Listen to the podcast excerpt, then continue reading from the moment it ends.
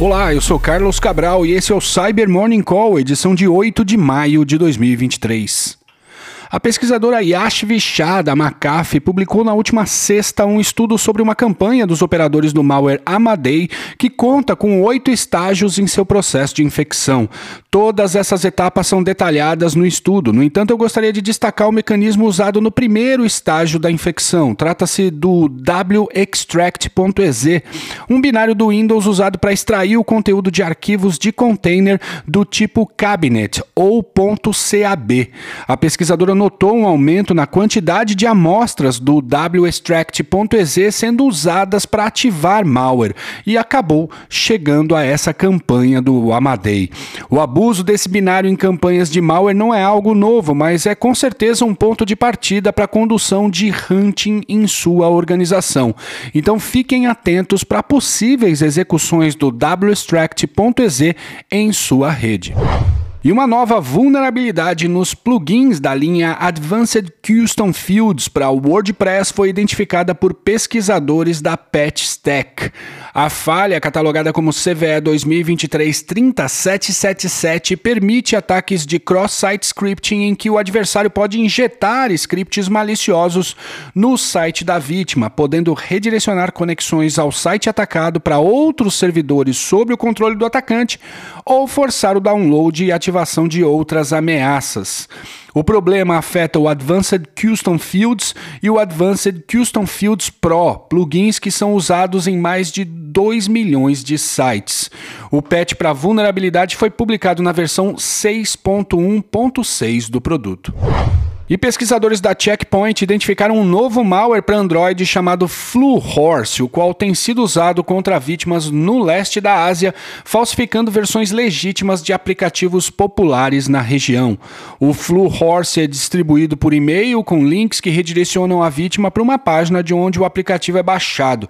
Seu objetivo é roubar as credenciais bancárias e os dados de cartão de crédito da vítima, tendo capacidade de obter códigos de autenticação multifator via SMS. Os aplicativos falsos copiam a interface dos originais, mas não possuem muitas funcionalidades, além de algumas janelas que carregam os formulários que capturam as informações da vítima. Segundo a Checkpoint, a ameaça vem passando por mudanças contínuas com novos elementos de infraestrutura e aplicativos falsos surgindo a cada mês. E ainda falando de aplicativos maliciosos para Android, pesquisadores da Kaspersky identificaram 11 desses apps na Google Play Store que estão infectando usuários com um novo malware chamado FlackP. Os apps já acumulam mais de 620 mil downloads desde o ano passado. A ameaça foi encontrada em aplicativos que se passam por ferramentas de edição de fotos, câmera e pacotes de papéis de parede para smartphones. Quando o aplicativo é iniciado, ele carrega uma biblioteca nativa ofuscada que contém um dropper que decifra e executa o payload. Assim como o Flu Horse, sobre o qual falamos na pauta anterior, o FlackP está sob desenvolvimento ativo, com mudanças contínuas com o objetivo de evitar a sua detecção por ferramentas de segurança. E especialistas da Kroll identificaram uma nova quadrilha de ransomware chamada Cactus, cuja principal técnica para o acesso inicial é por meio da exploração de vulnerabilidades conhecidas em dispositivos VPN. Com acesso a essa tecnologia, os criminosos estabelecem algum tipo de comando e controle nesse equipamento por meio do acesso via SSH e passam a escanear a rede para entender quais são seus alvos mais valiosos. O próximo passo é migrar para outros outras máquinas da rede e estabelecer persistência nesses dispositivos por meio da instalação de software comercial de acesso remoto, como o Splashtop, o Ndesk e o SuperOps RMM. Depois disso, os adversários do Cactus buscam extrair credenciais de navegadores e do processo Local Security Authority Subsystem Service. Em paralelo, são instalados beacons do Cobalt Strike e a ferramenta de proxy para tunelamento de conexões chamada Teasel. A partir desse momento, os adversários já possuem um nível de controle do ambiente que permite adicionar contas de administrador nos alvos e desativar ou desinstalar o antivírus ou outras ferramentas de segurança que estejam presentes nessas máquinas. O próximo passo é o de extrair os dados que serão usados na extorsão, o que é feito com outra ferramenta comercial muito usada por criminosos, o R-Clone.